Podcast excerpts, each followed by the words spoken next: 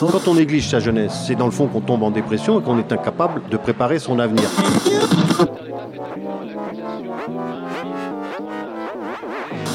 Ça ne veut plus rien dire, lycéens. C'est des merdeux, des cons. Le jeune est tourné vers l'avenir. Mais aujourd'hui, l'avenir ne se tourne plus vers le jeune. Univox, le rendez-vous du monde étudiant sur Radio Campus. Bonjour, aujourd'hui dans cette Univox, on va essayer de vous raconter une histoire, celle des mobilisations étudiantes du printemps 2018, vues depuis Rennes, fait par la Radio Syllabe et ses bénévoles. Ces bénévoles qui sont des étudiants, donc pas des journalistes, qui sont donc parfois aussi des personnes mobilisées dans la lutte. Donc plus que de vous faire un journal d'information exhaustif, on va plutôt essayer de vous raconter une histoire telle qu'on l'a vécue ici à Syllab, telle que nos bénévoles s'en sont emparés. Univox. En France, il y a eu beaucoup de facs occupés de différentes manières. Ici à Rennes, il y a eu notamment l'occupation d'un bâtiment, le bâtiment B, qui a été renommé Le Bayou. Et très rapidement, nos bénévoles ont été les premiers sur place, immergés au sein de cette occupation. Ah mais tu faire des guirlandes, examen chocolat. Mais moi je dis, faudrait vraiment qu'on trouve un moule pour un truc d'examen, genre avec écrit on a le test avec les machins avec son examen, et un genre on l'a- on l'a fait en chocolat, et genre on l'envoie à Emmanuel Macron. Ouais, on envoie la photo, ouais. Non, on envoie, on envoie la tablette de chocolat avec la forme du- du- de l'examen à Emmanuel Macron. Mais non mais tu sais- Depuis bientôt trois semaines, plusieurs dizaines d'étudiants occupent le bâtiment B de Rennes 2. Nuit et jour, ils font vivre le blocus et l'occupation. Léa, jeune étudiante rennaise, nous en dit un peu plus sur l'organisation. Bah, du coup, là, c'est la cuisine. Donc euh, là, aujourd'hui, on, a ramené, euh, on a ramené de nouvelles assiettes, euh, du euh, de, nouveaux couverts, pour éviter d'avoir des, assiettes en carton et des fourchettes en plastique, et que ce soit jeté et qu'on ait presque plus rien à l'arrivée. On a sur, sur le côté, on a le, repas pour le petit déjeuner. Enfin, on a des céréales, de la confiture, du pain, du 4 quarts et tout ça. On a une réserve de, de données qui, de denrées qui sont au possible non périssables, donc, euh, donc euh, des, boîtes, des boîtes de conserve, euh, du couscous, des pâtes et tout ça. Sur le côté là-bas, on a du thé, du filtre à café. On essaye de mettre aussi la vaisselle sale et on demande aux gens de, de la nettoyer le, plus vite possible. Quoi. Les aliments plus frais, bah, on essaye de, les cuisiner dans la journée. Pour le lait, par contre, bah, on n'a pas de frigo pour le moment. Donc je ne sais pas comment on va faire. Et sinon, bah, on a, on a une, une petite marmite euh, au centre qu'on fait chauffer au gaz pour euh, pouvoir euh, réchauffer les aliments. Bah, on a eu, on a eu une, soirée, on a eu de la semoule, on a eu, on a eu un couscous, on a eu une salade de fruits, on a eu un risotto et même deux fois du risotto. Bah, en gros, il y a, y a un pot commun qui est fait, donc ça dépend des journées. Des fois, il peut y avoir beaucoup d'argent, tout comme il peut ne pas y en avoir. Et on essaye de, de collectiviser la nourriture, donc on a une réserve de- dans la cuisine. Et euh, sinon, les gens peuvent, euh, peuvent manger ce qu'il y a ou euh, ramener des trucs de Carrefour. Et euh, donc, en fait, les gens peuvent manger ou ne pas manger. Et on essaye de, de faire en sorte que la, cuisine soit faite par tous et éviter qu'il y ait juste une personne qui soit désignée comme le cuisinier euh, de l'occupation. Enfin, bah, en gros, on essaye de, de mettre euh, tout dans un seul endroit pour euh, pouvoir faire le ménage. On a fait le ménage ce matin et on essaye de, de le faire assez régulièrement parce que ça devient assez sale. Le problème, c'est qu'on a remarqué que c'était souvent, euh, les meufs qui faisaient le ménage. Ce qu'on a essayé de faire, c'est déjà de faire une grève des meufs. Le problème, c'est que ça n'a pas tellement marché. Du coup, en fait, euh, il y a eu euh, l'idée ce matin, en gros, de demander aux gens de dès qu'ils entendent top top on fait le ménage bah en fait tout le monde fait le ménage donc aspirateur balai mettre du papier toilette dans les toilettes et tout ça Euh, tout à l'heure, en venant jusqu'à la cuisine, on est passé devant un endroit où il y avait une fille en train de, qui était allongée, qui était en train de jouer. Du coup, c'est quoi ce coin au final euh Bah, en gros, au départ, euh, ce- cette zone de jeu, en fait, elle était dans l'amphi B7. Puis on s'est dit, c'est quand même plus simple de, mettre ça à, la, vue de tout le monde pour éviter que les gens se, mettent juste dans un coin et fassent ça toute la journée. Donc là, en gros, la, zone de jeu, là pour le moment, il y a une Super Nintendo. Et tout à l'heure, il y avait aussi une Xbox. Donc euh, en gros, l'idée, c'est euh, genre, euh, les gens peuvent se détendre et donc les gens peuvent jouer à, des jeux que que, les gens ramènent. Donc il y a une Super Nintendo, mais les gens peuvent aussi ramener. on a vu il y a deux semaines, c'était une Wii U qui a été ramenée. Donc on peut ramener n'importe quelle console et y jouer. Tant qu'il y a des gens qui veulent, qui veulent jouer, bah, ils sont les bienvenus. Bah là, on est dans l'amphi B6 qui a été ouvert il y a maintenant une semaine. Euh, l'amphi B6, il a été ouvert parce qu'on s'est rendu compte que l'amphi B7 ne servait, n'était plus suffisant pour accueillir toutes les activités. Et on, on, se disait que c'était assez insupportable de devoir attendre que les autres activités se finissent pour pouvoir dormir. Du coup, dans le B6, on a mis, euh, des, matelas, des sacs de couchage. Donc, euh, les gens qui, veulent dormir ici euh, peuvent dormir assez confortablement. Et pour avoir testé, vraiment, j'ai l'impression de dormir chez moi. Est-ce qu'il y a des rondes qui sont faites la nuit, par exemple, pour potentielles interventions ou même pour la sécurité des, occupants Oui, on essaye de faire des rondes, on essaye de s'organiser, donc faire, je sais pas, des rondes toutes les 30, 45 minutes, des trucs comme ça. Et euh, donc euh, c'est vraiment pour euh, assurer la sécurité. On essaye de, se cagouler comme on fait en manif parce qu'on ne sait pas qui peut être là et on ne sait pas s'il y aura une menace éventuelle et tout ça. Donc on essaye de se protéger et de, s'armer. On ne sait jamais si quelqu'un est agressif, au moins on peut se défendre. Bah pour le moment, on a juste vu des, des, personnes euh, assez, assez étranges faire le tour de la fac. Donc, euh, par exemple, euh, la dernière fois, on a vu deux, deux, personnes à moto avec une GoPro sur la tête et ils sont partis juste après. Enfin, ils ont filmé 5 minutes et ensuite ils sont partis. Pour le moment, c'est assez sûr à l'intérieur, mais pour l'extérieur, on, on, essaye de, de, se défendre comme on peut. Quoi. Il y a combien de personnes qui dorment ici à peu près tous les soirs? Ça dépend des nuits, mais on, peut, on peut être entre 10 et 50 parfois. Alors là, on est devant un panneau un petit peu particulier. Est-ce que tu peux nous en parler? Bah, En gros, il y a eu euh, l'idée de créer une université populaire à Rennes 2. Et donc, euh, il y a eu euh, le comité d'éducation populaire qui a mis sur un tableau des feuilles pour, euh, pour mettre euh, les ateliers, les débats, les cours qu'on veut donner dans cette université populaire. Et donc là, par exemple, il y a une feuille sur les ateliers formation. Donc, par exemple, il y a l'idée de faire un atelier massage ou atelier écriture journalistique ou un atelier passe à Linux. Et l'idée, en fait, c'est s'il y a une dizaine de barres qui sont, qui sont marquées sur la feuille, et ben, le dixième va, va mettre sur le planning à quelle heure on fait l'atelier. Et donc là, par exemple, c'est que ça serait mieux de le faire le mardi après-midi euh, dans, dans, dans l'occupation. Comment vous organisez pour communiquer vos informations euh, à l'intérieur de l'occupation et plus généralement du blocus. On a un groupe Facebook qui s'appelle le comité de mobilisation de Rennes 2 et aussi euh, pour, euh, pour quelque chose qui est vraiment euh, spécialisé sur l'occupation, on a la page La commune du Bayou qui est aussi sur Twitter et on a aussi une, liste une liste SMS donc pour les gens qui sont vraiment impliqués dans la mobilisation ou ceux qui veulent s'y engager. Il y, a, il y a une liste qui est faite à chaque AG et donc les gens mettent leur numéro de téléphone et ensuite on leur envoie un SMS pour, pour les informer de ce qui se passe. Et donc ensuite les, infos sont relayées sur Facebook et sur Twitter et euh, sur la liste SMS. Et donc euh, les gens euh, les, gens peuvent voir ce qui se passe. on essaye d'informer de, ce qu'il y aura dans la journée. Donc on regarde le planning, on regarde ce qui est envoyé sur la liste SMS et ensuite on le communique, on les communique partout. On crée même des événements pour les trucs vraiment gros, genre par exemple la conférence gesticulée qui aura de je sais plus quel intervenant. Il y a eu un événement dessus. la soirée mai 68 qui a eu dimanche, il y a eu un événement dessus. Enfin, dès qu'il y a quelque chose de vraiment important et intéressant, on fait un événement. Et donc les gens euh, disent euh, s'ils sont intéressés ou s'ils y participent. Parce que vos identités actuellement sont associées au... Vos identités Facebook sont sûrement associées au mouvement. Est-ce que c'est quelque chose qui va être mis en question? Est-ce que vous allez problématiser enfin, poser problème en assemblée générale ou... bah En fait, on essaye déjà de, de, dissocier nos identités personnelles et de, de nos identités euh, de l'AG. Donc en gros, les gens ont, ont des comptes de l'AG la, et ils essayent de, de faire en sorte qu'on ne les identifie pas trop. Donc euh, c'est vraiment pour la sécurisation des données et pas non plus pour faire, euh, pour, du, fake, genre gonfler les chiffres. C'est vraiment juste pour éviter que ce soit rattaché à quelqu'un.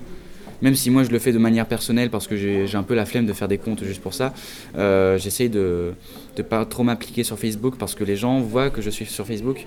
Mais euh, sinon, je, je, vois que je commence à devenir une figure assez, euh, assez importante dans la mobilisation, dans le sens où euh, j'ai déjà reçu des insultes, euh, que ce soit sur Twitter ou, ou, même dans la vraie vie. Donc euh, en fait, il y, a toujours un juste milieu à trouver donc, sur la sécurisation de ses données et aussi de sa propre personne. Et ça, c'est un, combat de tous les jours, donc on essaye de voir euh, comment faire à chaque fois euh, qu'il y a un gros événement à faire. Quoi. Le bâtiment est occupé, il y a un truc très motivant dans l'air, certaines AG regroupent même plusieurs milliers de personnes, il y a de l'espoir, de l'esprit de révolte, on est à Rennes, Rennes de la Rouge. Mais bon, quand on occupe un bâtiment à plusieurs, faut trouver de la cohérence. Quand on veut faire un mouvement de gauche, eh bien, il faut se préoccuper, comme on l'a entendu, de l'égalité homme-femme. C'est pas toujours évident. Le collectif, l'autogestion, tout le monde n'est pas forcément d'accord, n'a pas la même vision des choses. Faut organiser aussi des comités de mobilisation pour rendre tout ça concret. Et puis il y a la pression, la peur de la sécu, de la police, qui peut se transformer en parano parfois. Puis ils ont peur de se faire virer, mais voire même de voir débarquer des casseurs de gauchistes. Donc l'ambiance est un peu tendue, mais l'espoir est là. Et du côté des bénévoles de Syllab, la motive est là aussi, notamment durant les manifestations. Jeudi 19 avril, les étudiants de Rennes 2 se sont réunis sur le campus Villejean avant de partir en manifestation. Certains sont intervenus pour appeler leurs enseignants à soutenir le mouvement. Si c'est possible de leur part, d'essayer d'être le plus présent dans les médias de masse, c'est-à-dire à, la, télé, à la radio ou dans les, dans les quotidiens, s'ils peuvent, euh, d'essayer de se faire inviter ou à chaque fois qu'ils sont invités d'y aller pour bien montrer qu'ils sont avec nous et voilà, pour bien montrer à toute la population que les profs sont avec nous et que c'est pas juste un mouvement d'étudiants euh, immatures, etc. Après deux assemblées générales historiques par leur nombre de participants, ils étaient nombreux à manifester ce jeudi et à vouloir défendre leur vision de l'université. Le blocus et manifestations, c'est euh, un des seuls moyens qu'on a bah, pour protester, pour montrer qu'on est contre. Donc euh, je trouve ça important de se mobiliser.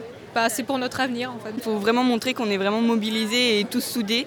Il y a aussi euh, le fait que maintenant les études c'est surtout tourné pour avoir un emploi à la fin pour moi, euh, l'université, c'est pas ça, c'est faire euh, ce qu'on a envie, c'est d'apprendre ce qu'on a envie, euh, de trouver un peu ta voie là-dedans. Ce n'était pas seulement une manifestation des étudiants, mais il semblait important pour eux de croiser les luttes.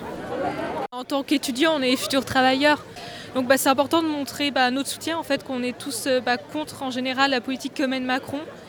Et montrer aussi en tant qu'utilisateur des services publics, on est directement touché. Le cortège est parti de Villejean et a rejoint les autres cortèges place du Général de Gaulle sans débordement au début de la manifestation.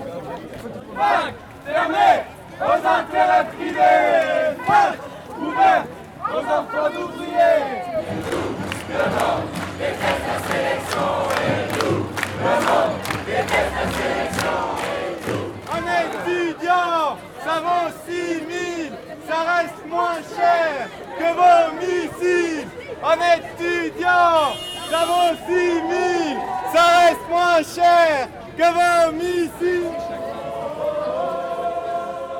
Des zadistes ont rejoint le cortège et ont entonné leur fameux chant La ZAD vivra, la ZAD vaincra avec les étudiants.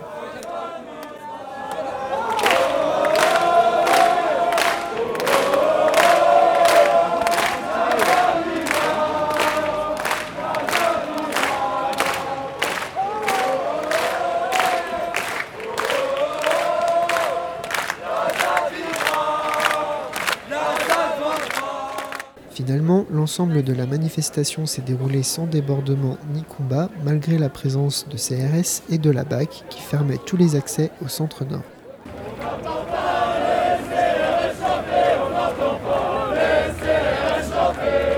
Donc là, on est le 19 avril, tout le monde est vraiment hyper chaud. Certains étudiants pensent même que le rapport de force peut, un jour, à un moment donné, être en leur faveur. Et du côté des bénévoles de Syllab, ça ne s'arrête pas. Ils sont sur tous les fronts, ils vont faire des reportages partout. Et même, par exemple, à la fête à Macron, à Paris, où ils arrivent même à, glaner euh, des, propos de Ruffin et Mélenchon, des encouragements, en fait. J'ai envie de leur dire de continuer, mais euh, ils sont vraisemblablement une minorité agissante.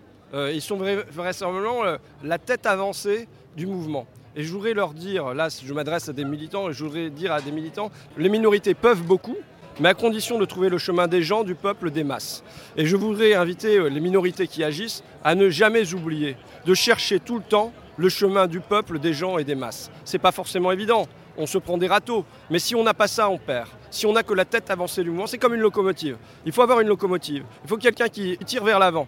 Mais il faut que la locomotive, elle se demande tous les jours comment on raccroche les wagons derrière. Et s'il n'y a pas de wagon derrière la locomotive, la locomotive, elle se fera nasser. Un grand salut, un grand bravo aux étudiants de Rennes. Organisez-vous bien et restez maître de vos décisions. Ne vous laissez pas embarquer euh, d'un côté ou de l'autre. Mais vous savez ce qu'il y a à faire. On a confiance en vous et on vous aime. On a confiance en vous et on vous aime, ça c'est pour Mélenchon. On voit Gruffin a plutôt tendance lui à mettre en garde, mais peu importe, quand les bénévoles reviennent avec ça de Paris, eh ben, ils sont tout simplement ravis. Du côté de Rennes, ça continue à s'organiser. Il y a des choses très bien qui se font, comme par exemple l'invitation de Franck Lepage, conférencier, conférencier gesticulant, si on peut dire. Il nous explique pourquoi lui c'est important d'être là pour soutenir ses étudiants. Pourquoi c'est important pour vous justement d'intervenir dans ce genre de contexte, dans ce genre d'université populaire? Pour soutenir, enfin, c'est essentiel enfin, que, que, que, des étudiants aient le courage de faire ça parce que c'est. Enfin, ceux qui disent qu'ils s'amusent n'ont rien compris. Enfin, c'est risqué, c'est dangereux. Euh, il faut non seulement parce qu'on peut se faire expulser violemment par la police, mais, mais, mais parce qu'on peut rater euh, ses études, ses examens. Enfin, je veux dire, ils prennent un risque, enfin, les gens qui font ça. Et donc, moi, je trouve, je trouve ça vraiment courageux et admirable. Et donc, euh, il se trouve que, que la conférence que j'ai que que faite et qui fait suite à des années et des années de travail sur la question éducative, la question scolaire, il se trouve qu'elle traite de ce sujet. Donc euh, c'était juste parfait de venir, de, venir, de venir parler de ça. Et puis s'il y a des étudiants et des étudiantes qui, entendent des trucs qu'ils qui peuvent utiliser, bah, tant mieux, j'ai tout gagné. quoi. C'est-à-dire que je pense qu'on a une responsabilité de partager ce qu'on a compris. Bon, moi j'ai compris des trucs, mais parce que j'ai été payé pour, enfin, puis je suis vieux. Donc euh, j'ai bossé, euh, donc il y a plein de trucs que j'ai pigé. Par exemple, cette loi, le, vrai but de cette loi, euh, c'est pas, pas directement la sélection, c'est la privatisation. C'est-à-dire que c'est une loi qui prend la suite de la loi LRU, qui a instauré l'autonomie des établissements, c'est une loi qui va permettre aux établissements de choisir leurs élèves. Et donc, Macron, dans le cadre de l'Union européenne, est en train de préparer, comme dans tous les autres pays, il n'y a pas qu'en France, est en train de préparer un marché éducatif où des établissements qui auront choisi leurs élèves vont pouvoir euh, se comparer et avoir une cote. Et ensuite, euh, on pourra choisir euh, d'aller dans celui-là ou dans celui-là, etc. Donc là, c'est ça le vrai danger. Et c'est pour ça que que les, les, étudiants se battent pas seulement parce qu'on veut les enquiquiner sur la sélection. De toute façon, ceux, qui sont là, ils ont déjà gagné la sélection. Donc, euh, ils se battent bien pour les autres. Et donc, euh, c'est aussi pour ça qu'il y a une, une, une, convergence évidente avec le mouvement des cheminots. En fait, les étudiants qui bloquent les facs aujourd'hui se battent pas seulement contre la sélection, ils se battent contre la privatisation. De même que les cheminots se battent contre la privatisation euh, du service public. Ce qui est en train de se passer là, avec cette loi, c'est la privatisation de l'éducation supérieure. Comme le dit Franck Lepage ici, donc invité par euh, les occupants du Bayou, ce bâtiment B à Rennes, tout le monde pense dans sa tête à la convergence des luttes, tout le monde y croit, bien entendu, même si la pression est de plus en plus forte. Et un beau jour où un mauvais jour, selon certains, eh bien, il fallait s'y attendre, ça arrive, le bâtiment est évacué par les forces de l'ordre. C'est pas habituel à Rennes de voir les policiers débarquer, les CRS débarquer sur un campus. Donc forcément, ça choque un peu. Nous, à Syllab, on continue à traiter l'actualité et justement, on a aussi un journal. 18h, c'est l'heure du journal.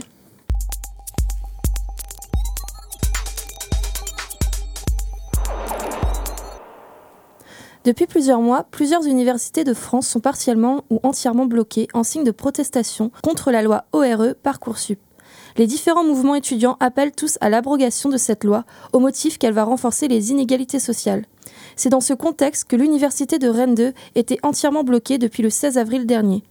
Les étudiants mobilisés avaient alors occupé le bâtiment B, le renommant Le Bayou, et en avaient fait un lieu de vie en collectivité et autogéré, ainsi que de partage aussi divers soit-il. À 4h30 ce matin, les forces de l'ordre sont intervenues afin d'évacuer le bâtiment et de mettre fin au blocage de l'université. L'évacuation s'est passée relativement rapidement, aucune violence physique et aucun blessé ne sont à déclarer. Quatre étudiants présents au moment de l'évacuation nous racontent. Euh, au début, moi, en fait, on était avec les copains à côté euh, d'une porte, on était en train de faire un tournoi de rapido à une quinzaine pour se tenir éveillé, tout ça, vu que ça demande un peu de réflexe. Et en fait, un coup, on a entendu un coup sur euh, la porte. Donc on a baissé la musique, on a tout stoppé. On a entendu un deuxième coup, on a vite fait aller voir. Troisième coup, on a gueulé, euh, il y a les flics et tout. On a essayé de ramener le maximum de monde dans le B7, tous regroupés, etc. Il y avait le DGSE, Montauban, un professeur de géo, euh, Olivier David. Et du coup, ils étaient en train de coordonner avec les keufs les vacs. Voilà. Donc euh, ça s'est fait euh, très rapidement. En 10 minutes, ils avaient défoncé toutes les barricades. Et en 45 minutes, on était dehors, euh, fouillés et expulsés. Donc voilà. Ça s'est fait euh, pour une fois dans le calme, à plus ou moins. Des palpations assez dégueulasses, notamment pour les nanas, qui se sont fait palper genre hardcore. Et genre, il y a des CRS qui ont reconnu des personnes, donc voilà, dont moi par exemple, et qui ont insisté du coup lourdement, voilà, enfin, classique. Moi, perso, j'étais dans la crocothèque, j'étais en train de dormir. Ça faisait à peu près une heure et demie, deux heures que je dormais. Euh, j'ai entendu des gens courir, euh, parce que sur le sol, ça résonnait vachement. Des gens courir en train de dire euh, tous en B7, tous en B7, euh, ils sont là, ils sont là. J'ai eu le temps de choper mes pompes, prendre mon manteau, et puis aller dans le B7. On s'est barricadé. Euh, on s'est tous euh, tenus, on était relativement calmes, quelques personnes qui tremblaient de stress et puis parce que ben, les trois quarts venaient de se réveiller. Euh, ça s'est fait rapidement parce qu'ils ont défoncé la porte. J'ai pas trop de précision, mais ils, ils ont défoncé la porte, ils sont rentrés, ils nous ont demandé si on voulait sortir. On a dit calmement que oui, mais collectivement. C'est pour ça qu'on se tenait. Il y avait des personnes qui étaient restées euh, un peu plus en retrait, qui n'avaient pas eu le temps de venir se barricader en B7. Donc il y a deux camarades qui sont allés les chercher. On, on a été deux à aller, euh, à aller les chercher, moi et un autre camarade. Donc euh, le, on, a, dit- on a déterminé avec le, le, chef, le chef des CRS que voilà, on allait chercher nos camarades calmement plutôt que ce soit eux. Et donc ils nous ont autorisé, ils nous ont laissé y aller. On n'a pas eu de soucis, on n'a pas eu d'incident. On peut pas vraiment classer ça comme un incident, juste euh, à un moment j'ai été retenu par une matraque hein, parce que j'allais un peu trop vite paraît-il. Mais bon, il n'y a pas eu de, violence euh, ni rien, donc ça, ça s'est assez calmement passé. C'était un peu stressant. Ah, Au moment où ils sont revenus, euh, les flics ont dit vous sortez. On avait passé une sorte de marché avec eux, comme quoi ben, on restait là, ils devaient, on devait tous sortir en B7. Donc euh, on est sortis tous ensemble.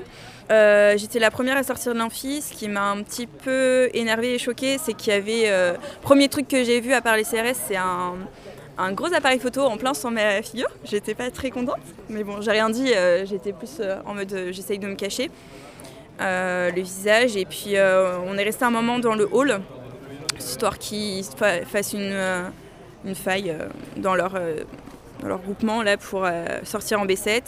Il y a eu des fouilles, sacs, vêtements. Euh, ils ont trié filles-garçons. Il n'y avait qu'une femme pour fouiller toutes les filles, donc ça a pris plus de temps. Et on s'est tous regroupés et voilà. Ils n'ont pas été trop euh, oppressifs, on va dire. Des petites remarques désagréables de certains. On voyait bien que c'était pas tous euh, les mêmes quand même. Voilà, il y en avait qui étaient à peu près, qui étaient à peu près corrects. Il y en avait d'autres qui avaient l'air d'être un peu en mode, ouais, j'espère qu'ils vont faire quelque chose. Enfin, ça c'est une phrase que j'ai entendue, donc voilà. Et euh, mais sinon, il n'y a pas eu trop de problèmes. En ce qui me concerne, j'ai pas eu de problème avec la fouille. Olivier David, président de l'Université de Rennes 2, revient avec nous sur la décision de solliciter la préfecture afin d'évacuer le bâtiment B sur le campus Villejean. Elle a été d'autant moins évidente qu'effectivement euh, mon objectif était de sortir plutôt euh, de ce conflit par une situation négociée, c'est-à-dire d'obtenir la tenue des examens moyennant euh, la poursuite du mouvement, des aménagements spécifiques et le maintien des espaces occupés, notamment les amphithéâtres. Malheureux- malheureusement, vous le savez, le 7 mai dernier, ils ont décidé de voter le blocage des examens. Et là, par rapport aux, aux 25 000 étudiants qui sont les étudiants de Rennes 2, c'était tout simplement impossible d'imaginer un blocage complet des examens. Olivier David confirme que cette évacuation s'est effectuée sans heurts. Alors l'opération a démarré à, à 4h30 euh, jusqu'à 5h30. Elle s'est passée dans le calme, sans aucune forme de violence. Euh, la plus grande difficulté a été de pénétrer dans le hall B parce qu'il y avait des barricades très solides.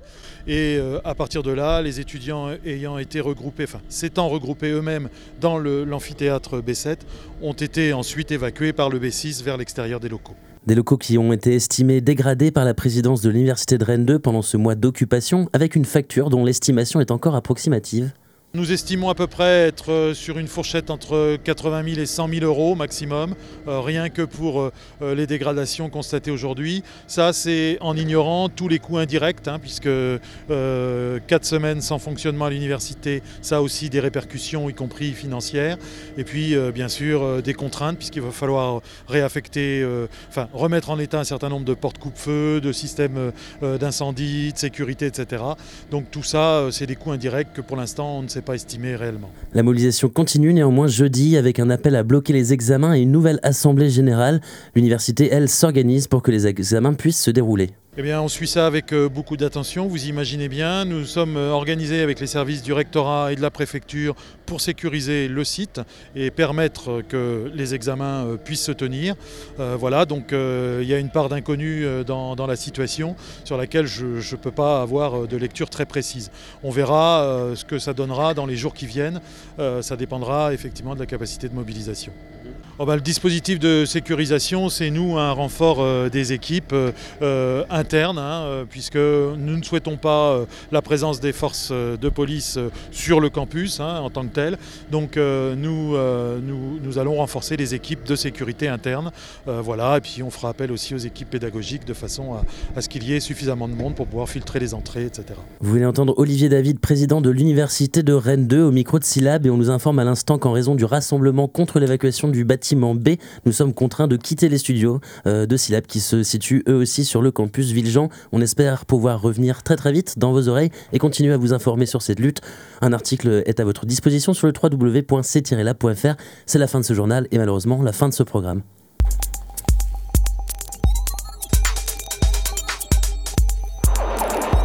Donc là, vous l'avez compris, en raison de la manifestation contre euh, l'évacuation et donc pour la réoccupation du bâtiment euh, qui a lieu sur le campus, nous, on se fait virer par mesure de sécurité par la sécurité.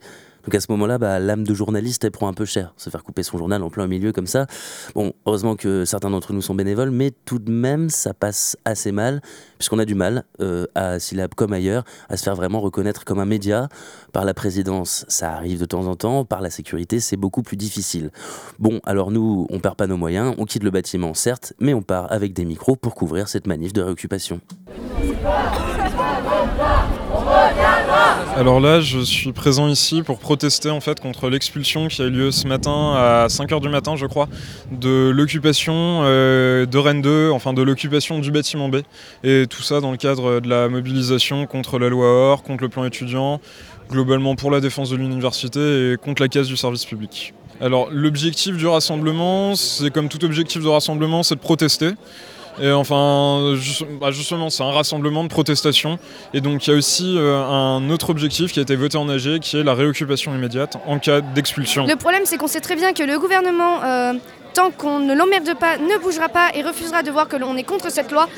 Et pour nous, le blocage des parcelles est vraiment un moyen de montrer que nous sommes contre cette loi et c'est vraiment un moyen de bah, les faire chier au maximum pour qu'ils s'aperçoivent que non, on n'est pas d'accord et on les laissera pas faire. Euh, bah, moi, je suis très positif à Sciences Po. Là, tout à l'heure, j'en sors. On a fait euh, la plus grosse AG qu'on avait jamais faite. On a été 400 sur euh, une école qui compte 700 élèves. Donc, c'est énorme. on a voté aussi la fin des partiels sous la forme, sous la forme sous laquelle ils avaient lieu actuellement. Euh, je suis très optimiste. Je pense pas que euh, la mobilisation va s'essouffler. Là, on va voir l'AG de jeudi euh, à Rennes 2 et on verra bien. Les gens se mobilisent bien, les gens sont motivés et on a toujours des nouvelles personnes qui arrivent, des, nouvelles personnes qui s'intéressent à ce qu'on fait. Et donc on se démotive pas, on est là depuis le début pour certains et on, on, est tous là les uns pour les autres et ça continue comme ça, donc c'est bien. La suite, tout le monde la connaît, la mobilisation s'est essoufflée, les examens ont quand même eu lieu, par voie électronique certes, mais ont tout de même eu lieu. Difficile de dire ce que les personnes gardent dans leur tête et dans leur cœur de cette mobilisation.